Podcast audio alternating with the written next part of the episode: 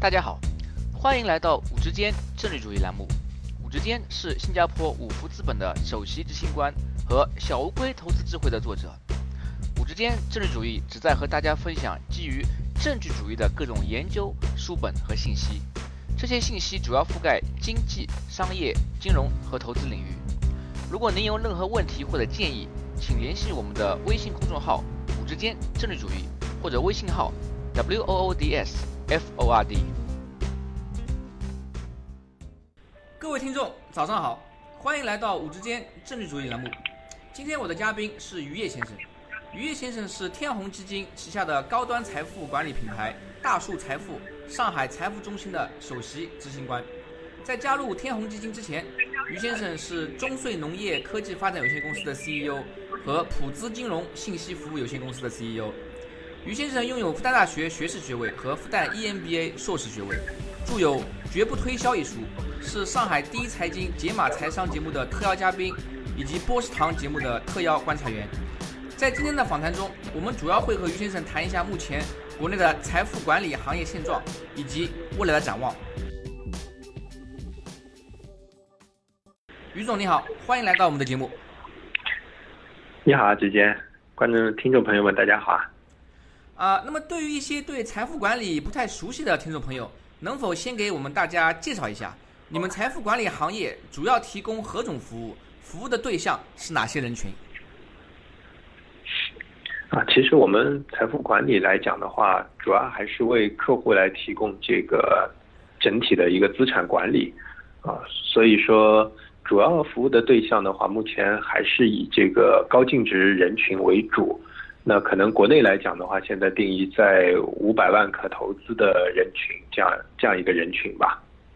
我听明白了，就是说您主要是为那些啊有钱人啊帮助他们管理他们的资产啊。您觉得这些高净值人群，就是有钱人和咱普通老百姓的主要区别在哪里？他们身上有哪些特质可以让我们普通人学习一下，帮助自己致富？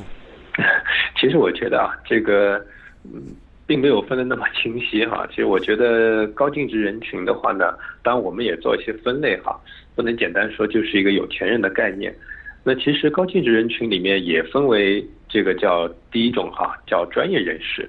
那主要是一些这个企业的高管啊，包括这个律师啊、会计师啊等等这些高收入的人群。那么其实这一类的人群。他和我们说普通老百姓来讲的话，可能他的一个区别在于，呃，他更理性啊，然后他们这个身上的这个专业程度或者是专业化的这种概念会更多一些。那么还有一类呢，可能就是叫老板啊，或者叫企业家吧。那么这些人群里面，其实跟很多的普通老百姓来讲，你会发现。有很多相似的地方，就他们也会有不理性的地方，有很感性的一面，然后也会很冲动，会有一些这个这个我们讲不理性的一些投资行为啊等等跟风啊啊，所以其实这个上面很有意思，但是他们身上有一些有一些特质，就是他的敏感性非常强，就他对于一些赚钱的机会，包括对于市场的这种敏锐程度啊，还有就是他的一些。呃，我认为是一些这个待人接物上面，因为呃，至少我我接触的一些这个企业家的人群来讲呢，并没有大家啊传统意义上这个暴发户的概念，啊，还是应该说很多是一些儒商，那么他们也有很很好的一个知识层面，但是他们会专注于自己的一些领域，就他们身上所体现出来的，呃，可能我觉得跟普通人的一些区别在于他的一个专注力。啊，他们会更专注于自己所做的这个事儿，然后把它做到极致。那另外呢，他可能会有我们说呃这个这个呃更多的一些正能量吧。啊，就是他不会去太多的去抱怨啊，也不会去依靠某一些东西。那可能他会更多的去从正面的积极的角度去把一些事情解决得更好。所以我想，这个可能啊还要加上一些这个运气。我觉得其实运气也是非常重要的一部分。那么这样的几个组合下来以后，造成了他今天能够有这样一个财富的一个积累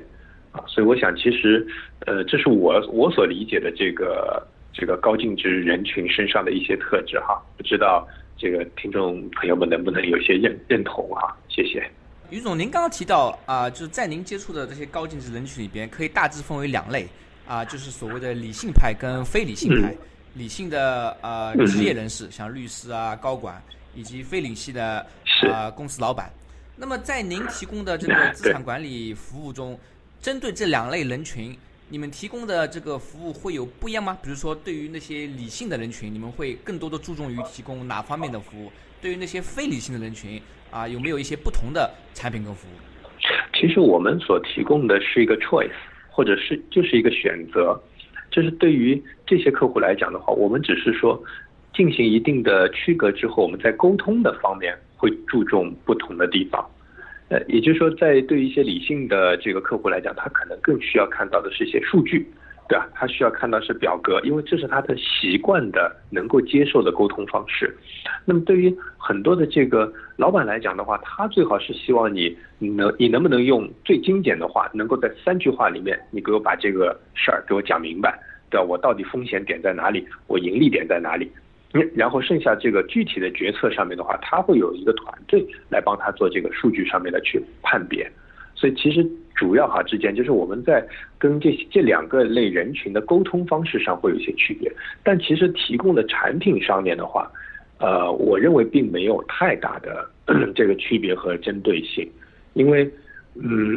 不管是就是他们的目的其实是一样的，其实他们的目的都是希望能够这个把财富保值增值，这是目的一样。那目的一样的话，其实用的手段上面呃有很多的相似性。您提供服务的这个对象啊，绝大部分就是在我们看都是成功人士嘛，啊，他们至少有五百万人民币可以投资，然后身家的话肯定还不止那么多，啊，那么有没有碰到类似的啊？有一些人可能会说，哎，我自己已经很成功了啊，嗯，事实证明我很能赚钱，呃，为什么我还需要别人教我或者告诉我怎么去保值或增值？你没看到我本来白手起家？啊，从一个非常贫困或很一般的家庭出身，做到了今天这个程度，呃，这个事实证明他在这个财商方面啊，应该是啊非常有能力的。那么他为什么还会需要啊像您这样的专业服？啊，其实我觉得这个印证中国句古话哈，叫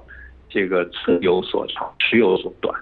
其实，我觉得我跟他们这些这个成功人士打交道下来以后哈，他越是成功的人，他其实越是谦虚，因为他知道他在他那个领域上面确实是一个非常专业和成功的人士。但是，在于金融领域来讲的话，其实我们知道最重要的一点是做信息不对称。其实我们财富管理解决的恰恰就是一个信息不对称的一个问题，因为我们在帮助客户做的是一些筛选、分析以及判断。而这需要大量的这个去以大量的专业人士去匹配去做。那对于一个个人，那个我们说行业领袖也好，哪怕是行业精英，他就在金字塔的顶端来讲，他的资源和他的信息量还是有限的。他可能大部分，我刚才讲这些成功人士，他的一个特质就是专注，他会更专注于他自己的领域的。举个例子。比如说像去去年的话，那我们在这个趋势性判断上面，那我们认为人民币会有一个贬值的这样一个趋势性判断。那我想这个信息来讲，是很多这个我们所面对的成功人士他都能够接受到的信息。但是这个信息怎么样转化为对他有用的财富管理呢？那这个上面我们去年就落地了跟东亚银行哎合作了一个这个这个呃海外的这个债券产品。这种就是他个人来讲没有办法去落地的东西，因为他毕竟没有这这么多的这个金融资源，因为他可能只是在他自己领域的。我刚才讲，如果你你即使知道你说人民币肯定会贬值，那你总不见得去换全部换美金，对不对？那这这是一个很笨的操作方式，而且你换不了那么多，因为国内的话是这个外汇管制的。对吧？那这样的话就需要有一些这个产品的设计来帮他达到他想要做的这个目的。那这些就不是他个人能够解决的问题了，对吧？这个就需要有一些金融机构和一些专业人士来给他设计匹配。那么他需要做的是一个判断、筛选。那我们帮他来做这个具体的落地和对接，是这样的一个工作。目前有一个比较热门的嗯呃概念叫做互联网金融嘛。呃，那么呃，您就是呃大树财富对吧？它是天弘基金，也就是阿里巴巴旗下。嗯，一提一提到阿里巴巴，一提到这个天弘基金，大家第一个想到可能是更多的是 tech 方面，就是互联网的。同时呢，我们也知道有很多传统的这个嗯资产管理啊，他们服务的那些提供商，比如说啊私人银行呀，啊还有一些第三方理财机构呀，啊还有一些基金啊等等。嗯。那么在您看来，这个互联网金融啊，呃和传统的这个金融服务，它最大的区别在哪里？其实我觉得刚才之前你也说了啊，就是叫互联网金融，所以金融是后缀。我们讲这个中国文字很有意思哈，就是它这个是落在金融这两个字，所以互联网它其实一是一种手段，或者说是一个工具。那现阶段来讲的话，确实有一些这个金融的跟互联网嫁接了以后呢，它的这个增长速度非常快。举个例子，以我们公司的这个余额宝为例，那它在短短的时间内，像像现在都已经突破一万四千亿了，这个增长会非常快。但反过来看，就是它所产生的这个金融的这个本质来讲，它并没有改变。所以从金融上面来讲的话，其实我们还是在呃传统金融的领域里面做一个这个小步的一个创新。那它表现形式上面可能会有嫁接了这个互联网。那我觉得现在对于很多的听众朋友来讲的话，我我是建议哈，不要被这些所迷惑，因为它会。呃，有很多批批了这个所谓互联网金融的皮以后，因为对于普通投资人来讲，他看不清楚这个金融本质的情况下，他会受他的这个包装的所迷惑。因为现在说，从科技领域上来讲，这个金融现在真正在创新的，比如说我们自己所知道的，像一些智能的投顾啊，对吧？然后大数据的一些这个跟踪和筛选啊，其实这些是在金融领域上。嫁接科技在慢慢进行一个发酵和产生变化的方向，但是还不成熟啊！所以我最近碰到有一些朋友也是被这个市场上面很多概念跟他们说，你们去投资这个比特币啊啊，投资区块链啊等等等等，哎呀，就是这个包了很多科技的名词，我说我也没听过，对吧？我也没搞明白它是什么。说实话，这个要非常专业的人士才能知道。但是我说你把它的金融结构你告诉我。啊，他说说不出来了，那我说这个就有问题，对吧？它传统的金融结构到底是什么？它的这个对应的这个资产的安全度到哪里啊？所以其实这些是我们应该作为投资人来讲哈，我们应该去很好关注的。而互联网金融的这种发展的趋势，我认为现在在国内的话，啊，现在是慢慢的会趋于规范，啊，原先这种就是群雄割据啊，甚至于这个。到处是这个诈骗横行的这种情况呢，慢慢慢慢现在是越来越规范，越来越做这个收紧的一个状态。所以我想，呃，这块上面的话，未来在发展上面，我我我是觉得是在金融创新的基础上，然后呢，利用一些互联网的手段，能够给客户提供更好、更方便的，因为互联网主要就是便捷，那更方便、更便捷、更迅速的一些这个增值和。保值服务是这样子的，于总啊，我们现在如果我们回顾过去，比如说十年啊，中国的财富增长非常快，然后呢，我们也会看到越来越多的这个有钱人。那么大家有了钱以后呢，严格来讲，财富管理它也是个刚需，因为你有了钱，你总啊不希望自己钱放在银行里边只是拿个百分之二、百分之三，对吧？你希望这个钱能够给你带来啊，在风险调整之下更好的回报。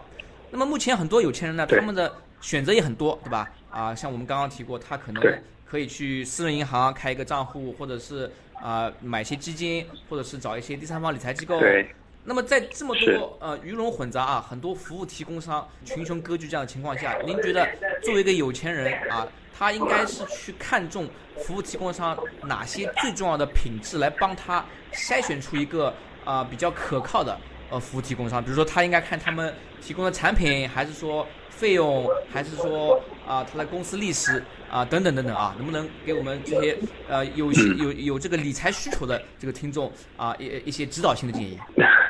因为呃前阵子我刚刚看了一份这个比较权威的这个对于高净值人群的这个调查报告里面，那其实你发现很有意思啊，就是您刚才讲的对于公司品牌啊，对于这个产品，对于专业啊这这些这个看重以外。其中居然还有一个因素是能够排到前三的。那个我可以告诉你啊，是什么因素哈？客户叫做习惯了，啊，就是，所以我说，其实我们这个中国人的理财哈，真的是很有意思。就他他选择一些财富管理机构，他说，哎，我你会调查哈？你问他，你说你对他满意吗？你对他这个提供的服务好吗？他说，哎呀，不满意，然后也不好。那你会更换吗？他说，哎呀，我也不高兴更换了，我习惯了。啊，这。很有意思的一件事儿，好，所以其实我们说影响一个客户去做这个财富管理的，就是他去选择的这个因素会很多。那我是建议，因为每个人的个性不一样，其实最终来讲，你并不是面对一个机构、一个冷冰冰的东西在对话，事实上你最终还是面对的一个，我们说你是直接接触到的这个理财顾问啊，对吧？四行里面叫这个客户经理啊，等等。其实你对的还是一个人，这里面有很多感情和或者说感觉的因素在里面，所以呃，因为大在大多数我们说正规的金融机构哈，首先我我是判断这第一个你不要去找不正规的，因为正规的金融机构从财富管理来讲，比如说私行、基金、券商啊、阳光私募，还有一些大型的这个三方财富管理公司。那么这些机构来讲，它其实所面对后端的这个产品池来说是大同小异的，啊，基本上各家会有它自己的一些特色，但是从总体规范性来讲上没有太大问题，所以这个大门首先可以选对。那剩下你说这个小门来选择的话，你你你真让我来说推荐的话，那这个都是感情因素，就我我觉得没没有办法，你说是，比如说你说一定是。中国银行一定是最好吗？或者说一定花旗还是这个瑞士银行？这个其实都会有它自己不一样的地方。那我觉得对于客户来讲的话，你选择一个呃真正是对你真诚的，然后把很多的信息能够呃坦诚的来跟你讲的这样一家机构，或者说这样一个客户经理啊更重要一些。因为说实话，我刚才已经说了嘛，金融的本质可能它是一种信息不对称。那我们现在是尽量的通过各种的手段，包括互联网的也好，包括我们从这个员工层面也好，我们能够让客户啊更加的就是透明的去接受到这个金融的后端的一个信息。这样的话，其实是对他进行一些判断是有帮助的。那另外就是为什么讲人的因素很重要？因为金融里面有很多复杂的这个专业术语，那怎么样？我们说用用用人话，所以有时候这个客户说你你不要跟我讲这个，你跟我说人话，什么意思？什么叫说人话？就是要把这个转化成为客户能够听得懂的、通俗易懂的啊，做一些举例啊、类比啊，能够让他快速理解的一些一些这个语言。所以这个其实对于客户经理的。这个要求又是很高，所以有时候我们说投资啊，往往有时候就是投人。就你觉得说我我哎选对了这样一个客户经理，我选对了这样一个人以后，我的投资我就觉得很安心。那么您就是刚刚嗯呃多次强调了人啊，比如说客户经理啊，在这个整个财富管理服务中的呃非常重要作用。呃，那么同时呢，我们也可以看到啊，目前的科技发展有一股。啊，机器代或者是所谓的人工智能 AI 啊，代替人的一部分啊功能这样一个趋势啊。那么在比如说一些新兴的这个呃科技金融行业，像这个智能财顾啊，那个 Robo Advisor 啊，那么嗯很多公司呢通过啊电脑程序啊来代替呃人的这样一个呃投资顾问，并且可以起到这个降低成本的这样的作用。在您看来啊，这样一股趋势是不是会对我们这个行业构成一定的威胁？嗯，这个我从我的角度来说哈，仅仅代表我的观点，我认为不太会。为什么呢？就是您刚才讲的这些对于金融科技方面的发展，我觉得目前来看的话，呃，首先它是对前台的一个辅助啊，它现在暂时是个辅助工作。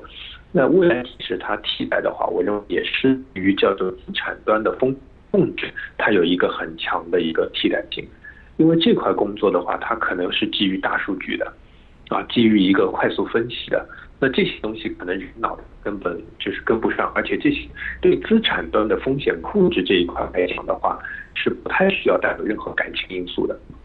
我们通常做的一是一，二是二，就是这个东西你是没有办法去做任何弹性的，我们是刚性的。但是对于前端我们说客户服务这一块来讲的话，那我觉得。呃，这个就很大的差别了。我就举我现在比较热门的啊，这个国内海底捞。你看现在海底捞来讲的话，它就是说我我可以接受，就是后端透明厨房。那其实透明厨房这件事情，就是它把呃比到我们金融的例子来讲，其实我把底层的资产我都透明啊，我全部告诉你，我到底是怎么做的。对，现在端上来的这道菜你用的是什么原料？这个厨房里面会不会有老鼠？对吧？我有没有搞老鼠仓？有没有怎么样？好，我全部这个都给你透明了。那么这个是可以通过机器、通过这个科技来解决，通过硬性手段来解决。但是很有意思的现象，你会发现，即使现在的你看海底捞现在负面新闻这么的时候，我观察了一下，几家店照样天天排队。嗯，请问这些客户他到底关注的是他的厨房还是他的服务？对吧？那我问了几个朋友，我说，哎，他这个事你不知道吗？他说知道，但是他说其他的这个餐饮厨没出问题吗？哎，想想也对哈，是吧？第二个他说，那我还得我不是关注他厨房啊，我去关注的是他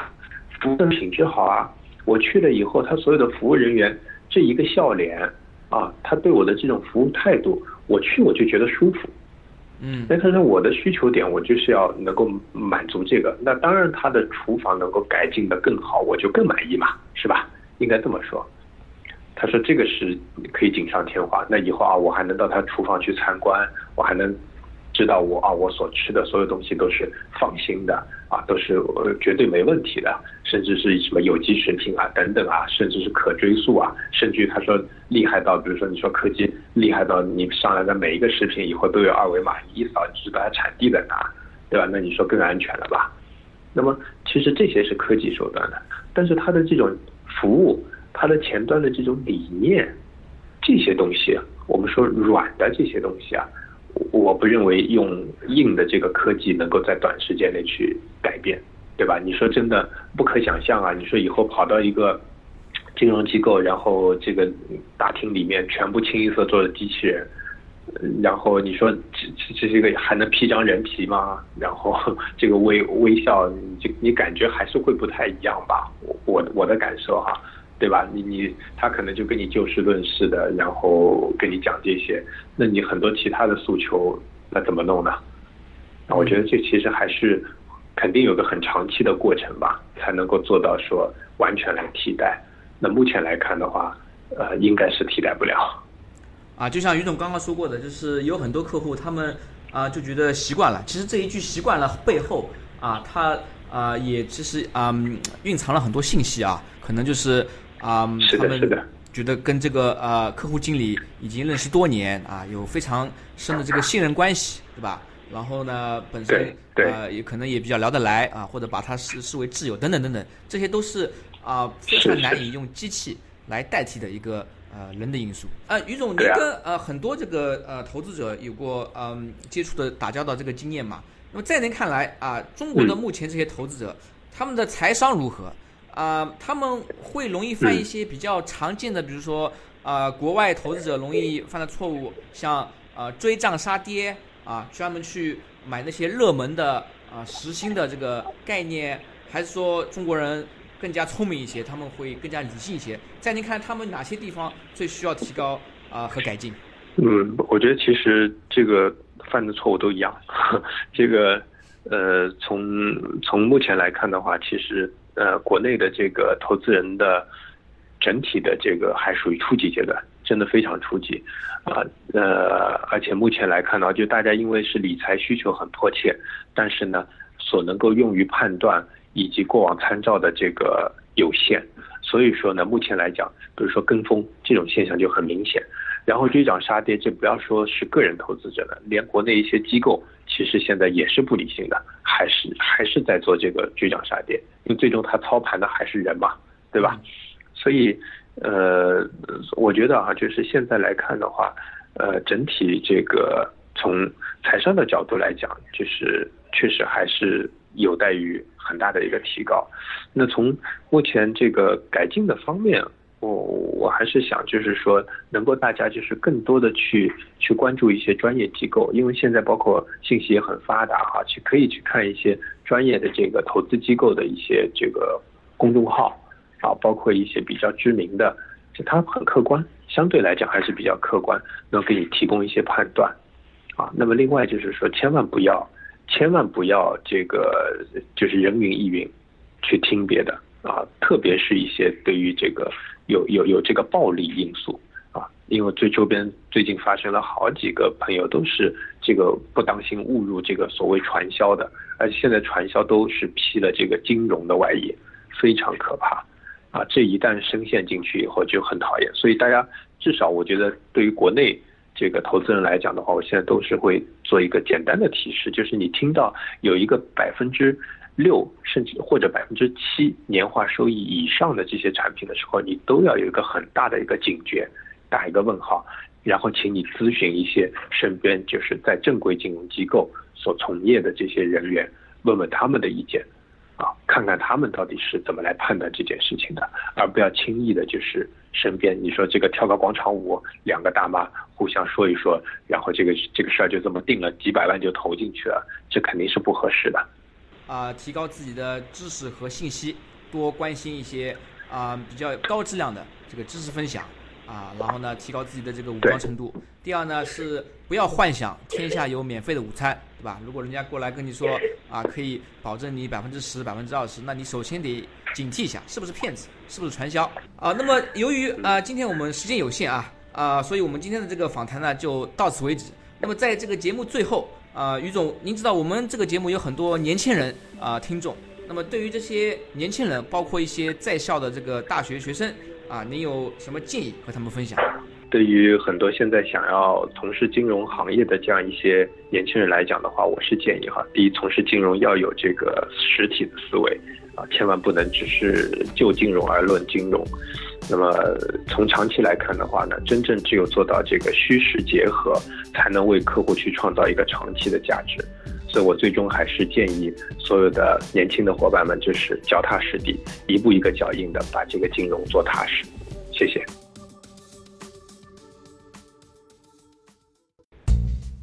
谢谢收听五之间政治主义频道。如果您有任何问题或者建议，请联系我们的微信公众号“五之间政治主义”。或者我们的微信号 w o o d s f o r d，祝您有美好的一天。